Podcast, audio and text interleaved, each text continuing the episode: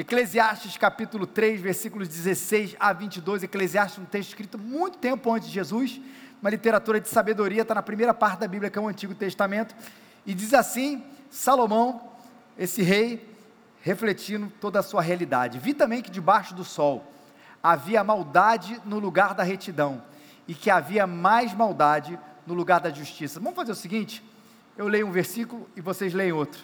Vocês podem ler esse aqui agora? Eu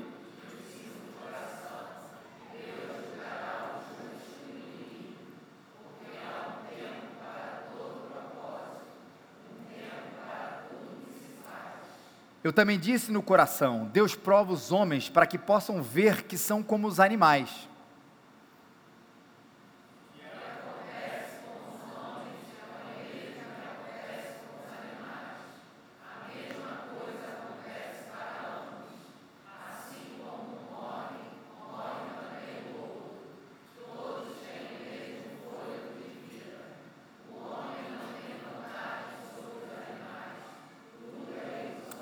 Todos vão para o mesmo lugar, todos são pó e todos retornarão ao pó.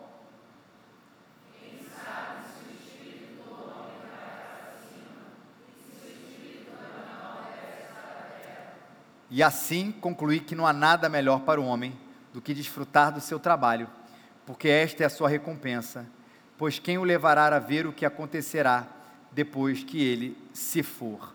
Gente, nas últimas semanas, quando a gente tratou do livro de Eclesiastes, para quem não acompanhou, pode ver no aplicativo as mensagens passadas e tudo isso. Você deve ter reparado que a gente, Salomão falou muito sobre a questão do tempo.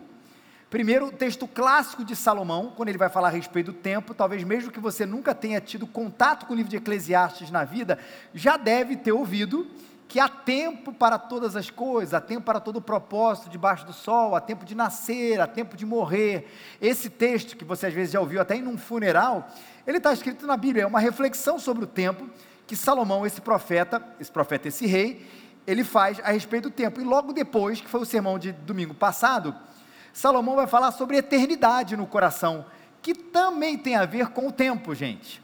É sobre essas questões do tempo e eternidade no coração, falando inclusive que a gente está para além do tempo que a gente pode contar, para além do tempo que a gente pode ver. E aqui parece que Salomão faz uma ruptura sobre a questão do tempo para falar sobre, um pouquinho sobre a realidade na sua época. E ao mesmo tempo que ele faz essa ruptura, o que eu acredito, gente, é que ele faz uma aplicação.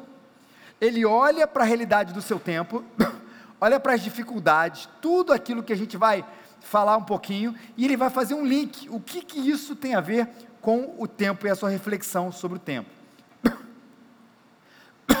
Perdão, gente.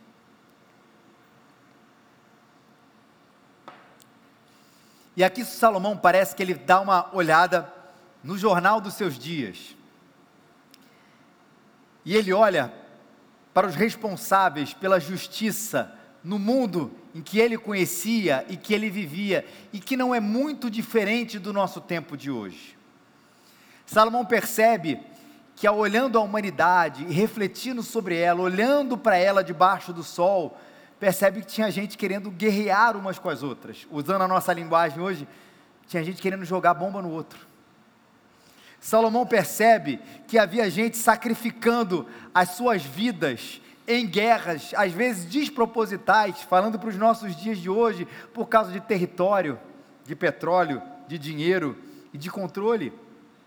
Salomão olha para a realidade da sua vida e percebe que além das guerras, além das maldades, talvez as pessoas que pudessem dar um fim a isso tudo, ou que pudessem contribuir para o fim disso tudo, também estavam contaminadas. Olhando talvez para os jornais do seu tempo, e aí é claro que é uma aplicação para a gente trazer o texto um pouquinho para mais da realidade, percebeu que havia gente boa, mas ao mesmo tempo havia gente ali defendendo o que não era verdade mas defendendo a quem pagava mais. Olhou para aqueles que aplicavam as leis e viu que sim, que havia gente boa, mas ao, muito, mas ao mesmo tempo via gente que fingia que via, que não via o que estava vendo. Gente que formava os seus poderes paralelos. Gente cujo poderoso chefão não eram as suas leis, mas era o dinheiro, era a ganância, gente que vendia sentença, gente que usava o seu cargo para beneficiar quem pagasse mais. Salomão viu essas coisas no seu tempo. Salomão olhou para quem fazia as leis e percebeu que havia algumas pessoas bem intencionadas, mas viu que havia um tanto de gente que era corporativista nesse grande jogo de interesse e que o povo mesmo ficava de lado, que não era quem estava sendo mais visto, mais amado e mais servido. E olhou para os cidadãos que tanto reclamavam de todas essas outras instâncias e percebeu que a sua reclamação, na verdade, não refletia o seu próprio coração. Era gente que reclamava do alto, não de Deus, mas das outras pessoas, seja o que aplicava, o que fazia, ou outros poderes, mas era gente que dava propina, era gente que burlava a lei, era gente que sempre achava que o dever era dos outros, era gente que sonegava os seus impostos, era gente que fazia tantas outras coisas, que reclamava, mas quando olhava para o seu coração e para a sua prática, ele encontrava tudo aquilo ali.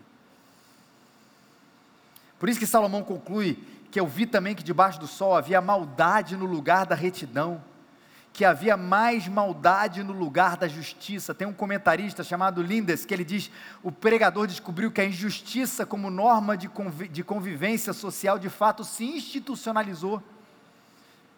Quando ele percebe que não é apenas um ato de maldade que ele via na sociedade do seu tempo, como a gente não vê hoje.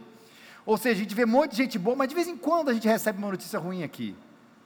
Ele não percebia que, olha, que era um monte de coisa bacana, mas de vez em quando ele havia ali uma criança na rua, de quando alguém burlando uma lei, de vez em quando uma injustiça. Quando ele percebeu a sociedade e percebeu todas as instâncias que cuidavam de justiça, que poderiam cuidar de bondade, cuidar de equidade, de qualquer coisa parecida, eles perceberam que estava, Salomão percebeu que estava tudo contaminado.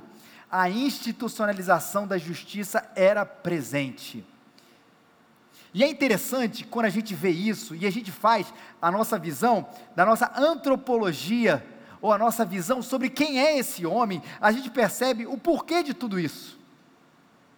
Porque lá no fundo eu acho que a gente ainda alimenta lá no nosso coração uma realidade de que se a gente colocar o homem no lugar adequado, no lugar onde todas as suas circunstâncias contribuem para o bem ou contribuem para o seu favor, esse ser humano vai florescer. Lá no fundo a gente acha isso. Oh, bom, se a gente viver no lugar certo, no ambiente certo, se a gente tiver o chamado pleno emprego, se a gente tiver condições climáticas muito boas, se a gente tiver uma economia favorável, se a gente tiver lei mais justa, se a gente tiver um olhar mais solidário, a gente vai conseguir se superar. Lá no fundo a gente alimenta esse negócio. Quer ver como esse, esse, esse sentimento ele estava muito presente para a gente há pouco tempo atrás? Vamos pegar aí um, uma máquina do tempo e voltar em março de 2020. Em março de 2020 foi o início da pandemia. E aquele momento onde a gente estava tava todo muito, muito confuso, ainda estamos em certas coisas, mas muito confuso sobre o que seria daquilo, né? Lembra, a gente, ah, acho que em, que em duas semanas a gente passa esse negócio, lembra? Daquele mito, em duas semanas passa esse negócio, máscara nisso, até parece que alguém vai ter que usar isso todo aquele negócio, mas existia uma coisa que a gente falava muito para o outro. Vê se você não já falou, já pensou. Eu já falei, já pensei. Depois dessa pandemia, eu tenho certeza que a humanidade não vai ser a mesma. O que, que a gente alimentava no nosso coração? Que um fato, como uma pandemia, ou uma guerra, uma tragédia humana, ela vai nos impactar e ela vai nos mudar de maneira profunda.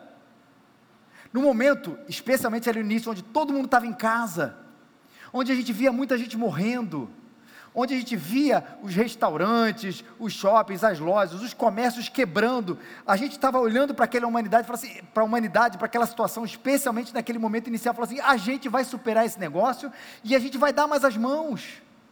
A gente vai ser mais solidário, a gente vai ser amoroso. Agora eu quero que você volte para o dia de hoje.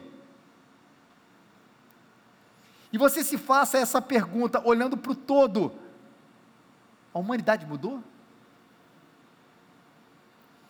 Nós de fato nos tornamos mais solidários? A gente se abraçou mais? A injustiça diminuiu? A solidariedade aumentou? O amor ao próximo cresceu exageradamente? Não aconteceu, gente.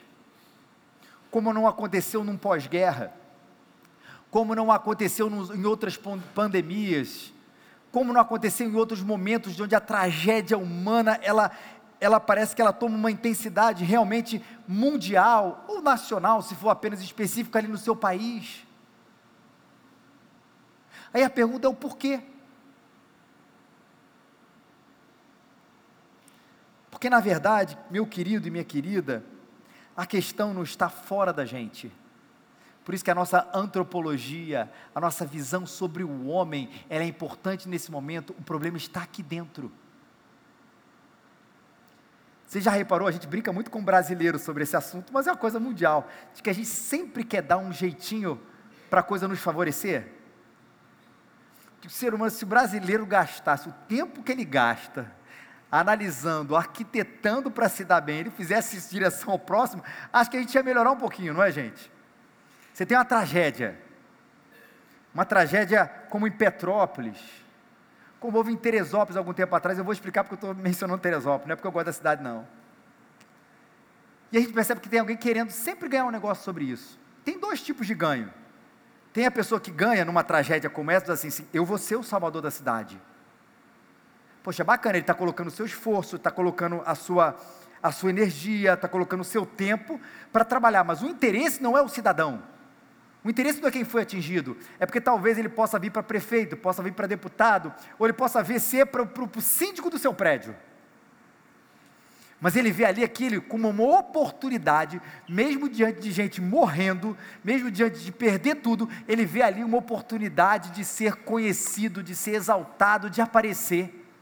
Quando eu falo de Teresópolis, é porque a de, a de 2001, sei lá, eu lembro exatamente, há uns 20 anos atrás, teve a questão comprovadíssima do roubo dos alimentos que foram mandados para lá. Ou seja, a cidade destruída, gente com sede, gente com fome, tem alguém que vai lá e pega aquele negócio, bota no bolso, vende, recebe, dá para quem é mais importante, para que ele possa ser favorecido. Essa é a nossa humanidade. Mesmo na tragédia, ao invés de sermos solidários, o que mostra o coração do homem é que nós somos injustos, vaidosos, terríveis. Todos pecaram e carecem da glória de Deus. É a conclusão, ou um resumo que o apóstolo Paulo vai falar a respeito de nós mesmos. Eu gosto muito de uma música, já citei ela aqui algumas vezes, dos longínquos anos 80, quando é, a Legião Urbana, acho que talvez a música que, que fale mais sobre essa coisa da institucionalização da maldade, ela na sua música Perfeição, vai falar: vamos celebrar a nossa justiça, a ganância, a difamação, preconceito, voto dos analfabetos, água podre. É engraçado que ele fala: vamos celebrar epidemias, a festa da torcida campeã, celebrar a fome. E ele vai falar um negócio, mas o que é interessante é a ironia do final. Vamos celebrar a estupidez de quem cantou? Quem tem mais de 30 anos repete? Essa canção. Celebrar a estupidez de quem cantou essa canção. E eu acho que no fundo ele está querendo dizer assim: ó, que absurdo, governo, maldade, todas essas coisas, mas isso somos nós. Não está lá, está aqui. Eu no lugar certo, no pleno emprego, na economia favorável, na lei justa, todo mundo me ajudando, vou arrumar um jeito da coisa me beneficiar. Só que você imagina se o sermão terminasse aqui e a reflexão de Salomão fosse só essa. Gente, eu descobri que o ser humano é mau, que as coisas são injustas, que a injustiça está institucionalizada, um beijo, volta para casa. O texto está trazendo trazer para a gente esperança no meio da reflexão. E o que o texto vai enfatizar, Salomão vai enfatizar muito para a gente, é que haverá um julgamento de todas essas coisas. Ele faz uma constatação, e aí que entra a questão do tempo. Ele faz uma constatação sobre a maldade do ser humano, mas que diz que há algum tempo Deus julgará o justo e o ímpio, porque há um tempo para todo propósito, um tempo para tudo o que se faz. Sim, a maldade no lugar da retidão, mas também há a justiça que em um tempo determinado ela irá acontecer no tempo, no espaço ou na eternidade. É isso que Salomão está falando aqui para a gente. Deus há de julgar todas as pessoas, os justos e os perversos. E o que ele quer dizer com justo? Acabei de dizer aqui a respeito dessa nossa humanidade, é isso que nós somos. Quando a Bíblia vai falar para a gente de justo, e a gente vai olhar a Bíblia como um todo, vamos falar do Novo Testamento, que desvenda toda essa palavra, ela vai falar, não há justo sequer um, só na verdade há um justo que é Jesus Cristo, esse sim é o perfeito. Mas o que existe com a gente, é um fato maravilhoso que acontece, é que quando nós confiamos em Cristo, e sabemos e reconhecemos que Ele é o Senhor de todas as coisas, que Ele é o único exclusivo Salvador, os nossos pecados eles são perdoados. E quando isso acontece, gente, eu sou visto por Deus como uma pessoa justificada. A Bíblia fala que a justiça de Jesus foi imputada a mim o mérito dele, ele é o justo, mas eu sou visto da mesma maneira que Jesus. Mas por que, Felipe? Você é perfeito como Jesus? Não, é porque Jesus, ele deu a justiça, pensa nisso, ele deu a justiça aquela dele e colocou em mim. E eu sou visto assim, não porque eu sou uma pessoa boa, mas porque eu sei que no julgamento final, no julgamento final, quando Deus olhar para a minha realidade, estará escrito ali naquela escrita que era contra mim, perdoado justificado, lavado e remido no sangue do Cordeiro, nesse tribunal divino que acontecerá, nós não vamos ser condenados que confiam em Jesus Cristo, porque a justiça dele se torna minha. Eu sou visto como ele é visto, não porque eu fiz alguma coisa, mas porque ele na cruz fez tudo por mim.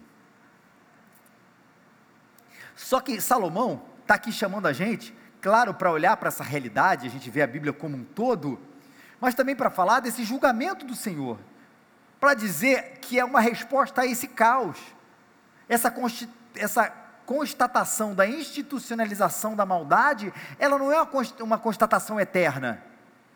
Não é que as coisas vão, são assim e serão assim para sempre. Não, Deus há de julgar todas as coisas. De que maneira, gente? Sim, existe a maneira temporal onde isso vai acontecer, onde isso pode acontecer. Romanos 13, 4 vai falar exatamente isso, que a autoridade, e tem vários níveis de autoridades aqui, elas são ministros de Deus para o teu bem.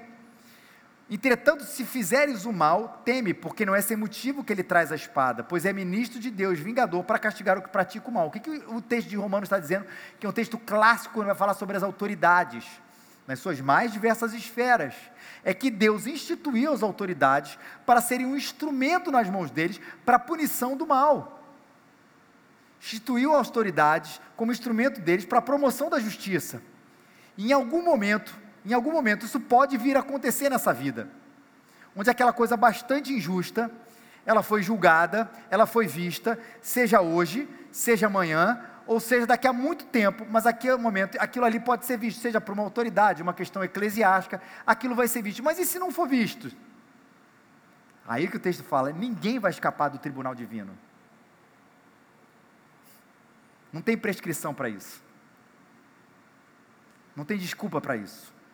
Todos nós, se esse tribunal falhar, até porque é feito de gente falha, se esse tribunal falhar, a justiça de Deus nunca, absolutamente nunca irá falhar. Aí eu vou dizer uma coisa para vocês.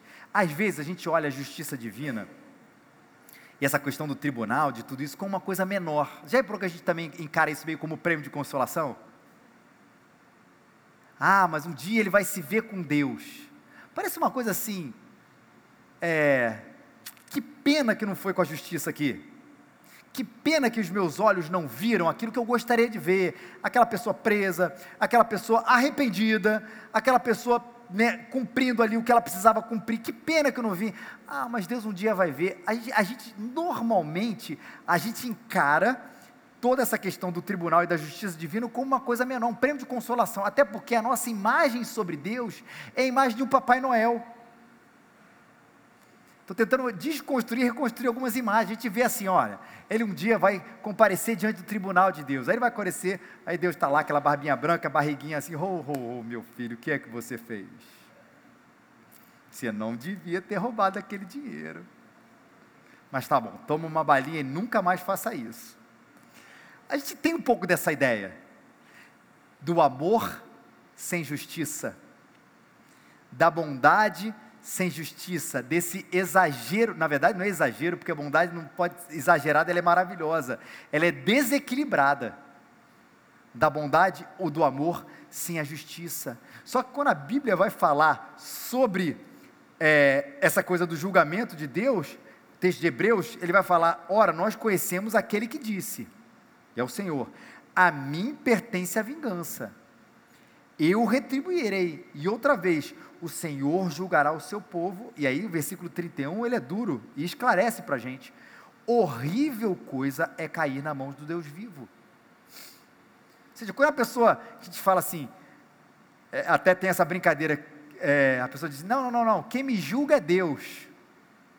Aí a, a resposta é assim, cara, e você não fica preocupado com isso? Porque a gente fala, quem me julga é Deus, nesse quesito, quem me julga é Deus, Papai Noel vai falar assim, não, Felipe, eles não sabem de nada, você está certo. Não, tudo bem, está tranquilo.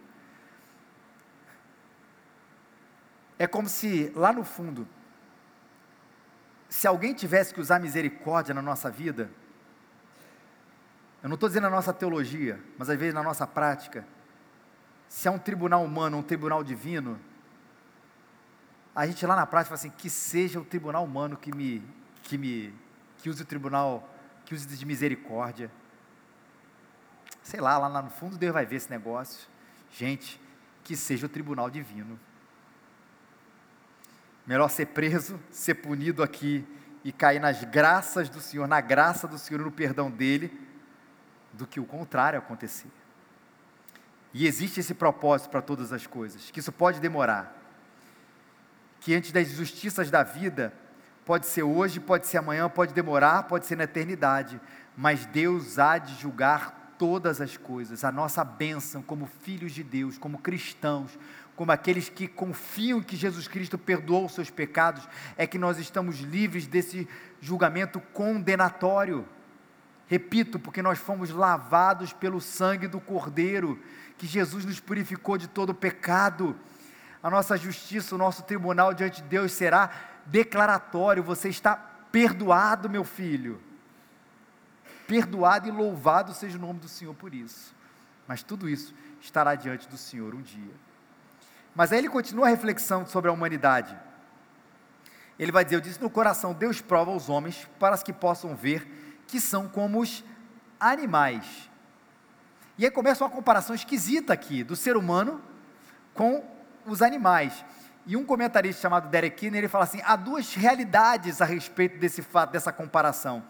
A primeira, ele faz um link muito interessante com a primeira parte do texto, é que diz ele, a inclinação para a ganância e para a esperteza em nossos negócios estão equiparadas aos animais. Ele vai falar sobre esse aspecto, que eu acho que não é o que é mais trabalhado aqui no texto, porque depois você vê uma explicação longa sobre a finitude do homem.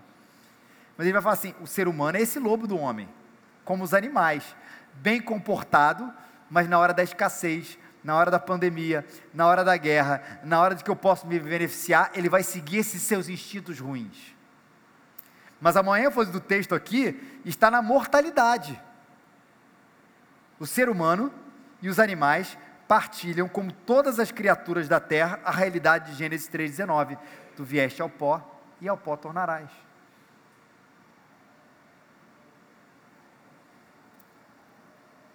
Versículo 20 diz ele: Nos apresenta o homem sua caminhada do pó para o pó, que, como em Gênesis 3,19, confronta-nos com a queda e com a ironia de que morreremos como os animais, porque nós nos imaginávamos deuses.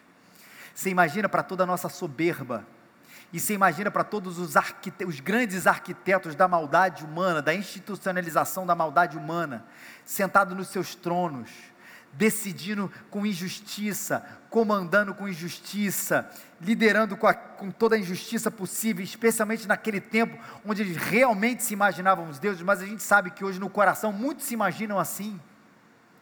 De repente é olhar para a vida e falar: sabe o seu destino? Será o mesmo que aquela formiga, será o mesmo que aquele mosquito que você matou ontem à noite precisa nem falar dos animais de grande porte, que a gente ainda olha eles com uma, uma, certa magnitude, mas com aqueles insetos insignificantes da nossa vida, o destino do homem e daqueles insetos será absolutamente o mesmo. Serão engolidos pela história, engolidos pelo tempo, engolidos pela terra. Você vieram do pó, ao pó vocês voltará. para que vocês lembrem que esse, esses poderosos, esses maldosos, esses donos iníquos da terra, um dia vão completar o mesmo ciclo que eu, que você, que os bichos, viemos do pó e ao pó voltaremos. Isso é misericórdia de Deus, inclusive para a não perpetuação da maldade. Todos eles terão um fim. Toda arrogância será igualada no cemitério toda arrogância e toda tentativa de divinização do próprio ser humano, ela acaba quando a história os elimina, onde ninguém mais se lembra do seu nome, onde todos são procurados no mesmo lugar, debaixo da terra. Que homem é esse que faz tanta coisa e no final se acha isso tudo e no final tem o mesmo destino dos animais, mesmo destino dos bichos? Tem uma frase importante que eu acho que vale a pena a gente dizer aqui: quem sabe se o espírito do homem vai para cima e se o espírito do animal desce para a terra? É um ponto de interrogação no versículo 21. Sobre essa interpretação que eu acho importante a gente fazer um parênteses aqui, eu gosto do que o, Walter Kaiser fala e vai explicar sobre esse texto. Ele fala assim que no original no, não há, há a possibilidade de uma interrogação, mas há uma impossibilidade da interrogação também. Mas ele vai falar que o contexto vai tirar essa interrogação. Salomão não está perguntando, será que o homem, por exemplo, vai para a eternidade? Ele já reafirmou que Deus há de julgar todas as coisas. Ele já reafirmou que, que todos comparecerão diante do tribunal de Deus. Os salmos, o livro de Jó, todos eles vão falar a respeito de uma eternidade. Eu gosto do Salmo 49, versículos 12 e 15. O homem é antes como os animais que perecem como ovelhas são postos na sepultura, a mesma realidade, mas Deus remirá a minha alma do poder da morte, pois Ele tomará para si. Ou seja, toda a ideia de que a gente irá para o pó, mas um dia nós retornaremos a Deus, aqueles que creem em Jesus Cristo, está presente não só no Novo Testamento, mas está presente também no Antigo Testamento, como a realidade do eterno, que um dia todos nós vamos comparecer. E a gente fala isso e a importância disso porque a gente precisa reafirmar a respeito do porvir. Que não existe purgatório, não existe o sono dos mortos, não existe reencarnação, não existe aniquilação da alma, existe um fato: depois da morte haverá o juízo, e nós que estamos com Deus, e quando Jesus voltar, nós ressuscitaremos e nós reinaremos com Ele. Essa promessa da ressurreição é para todo aquele que crê em Jesus Cristo como seu único Senhor e Salvador. Do pó nós viemos, ao pó voltaremos, mas voltaremos para essa terra e reinaremos com o Senhor, porque fomos, não porque somos significantes, mas porque fomos profundamente amados e escolhidos pelo Senhor, a termos as nossas vestes, a nossa vida purificada pelo nome do Senhor Jesus Cristo. E ele termina concluindo que não há nada melhor para o homem do que desfrutar do seu trabalho, porque esta é a sua recompensa, pois quem o levará a ver o que acontecerá depois que ele se for. Guarda isso, gente, para a gente falar sobre os últimos três aplicações finais aqui. Primeiro, Deus está olhando todas as coisas, Ele há de julgar a sua causa e as nossas injustiças. O Salmo 37 talvez seja a expressão que eu acho particularmente mais bela sobre esse assunto ele diz: Não te indignes por causa dos malfeitores, não tenha inveja dos que praticam a iniquidade, pois eles em breve definharão como a relva, como os animais, e murcharão como erva verde. E ele diz, diante da nossa indignação, Deus está olhando, confia no Senhor, faz o bem. Sabe por que é importante fazer o bem? Porque Deus nos chamou com a sua justiça e com a sua misericórdia, para sermos também sal da terra e luz desse mundo. Não é para a gente simplesmente falar, ó, eu vou confiar na justiça divina, mas eu vou fazer tudo que os outros fazem. Não. Confia no Senhor e faz o bem, habita na terra e alimenta-te da verdade. Seja diferente aqui. Mas eu não sou diferente aqui porque eu estou tentando conquistar pontos com Deus, porque Ele já me amou. Eu sou diferente aqui porque Ele me conquistou com a sua justiça, com o seu amor, com a sua santidade, para que eu seja parecido com Ele. Agrada-te do Senhor, Ele satisfará os desejos do seu coração. Entrega o seu caminho ao Senhor, confia nele e o mais Ele fará. Fará sobressair a tua justiça como a luz e o teu direito como o sol ao meio-dia. Deus está olhando todas as coisas, Ele há de julgar os vivos e os mortos, a tua causa e as nossas injustiças, aqui ou na eternidade.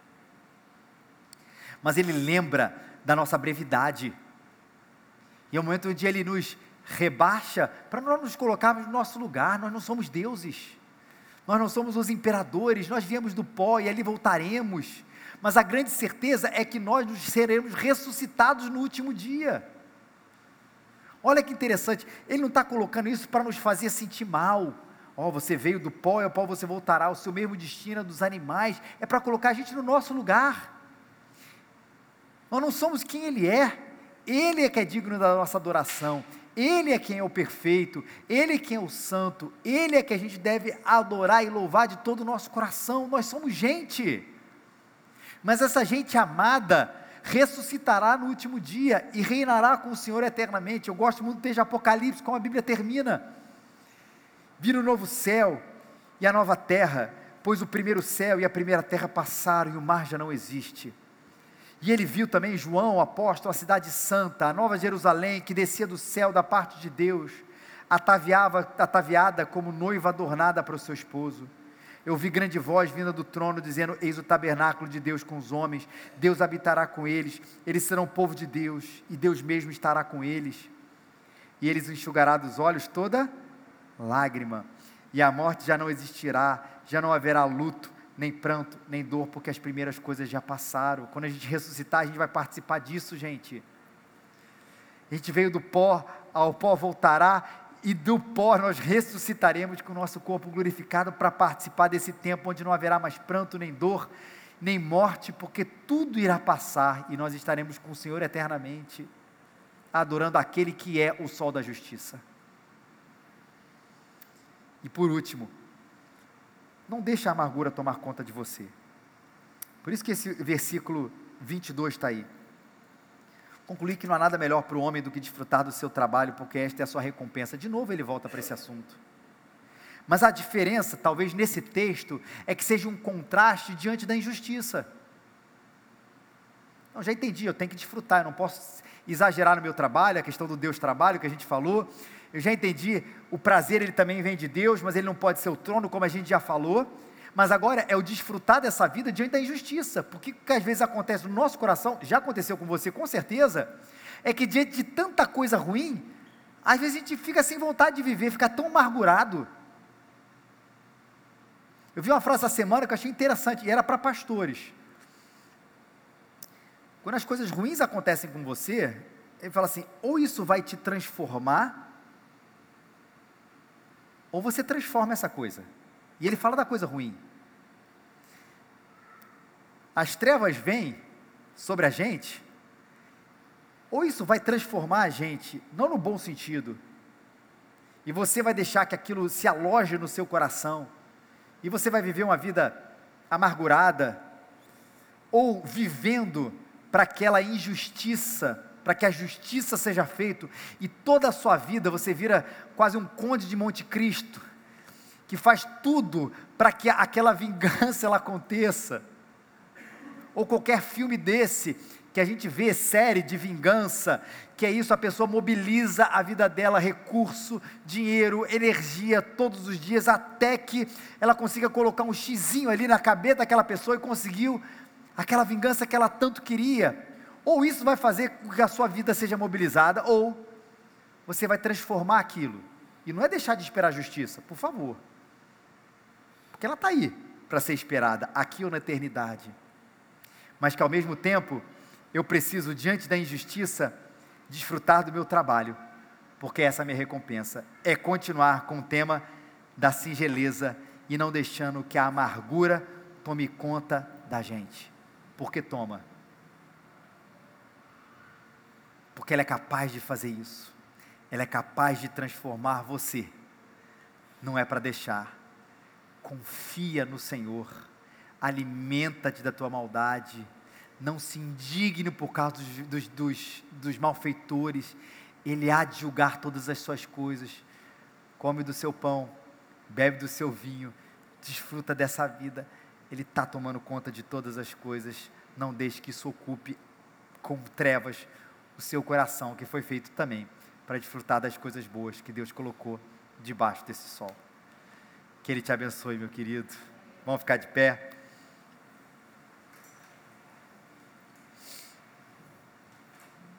Vamos orar, cantar e receber a benção.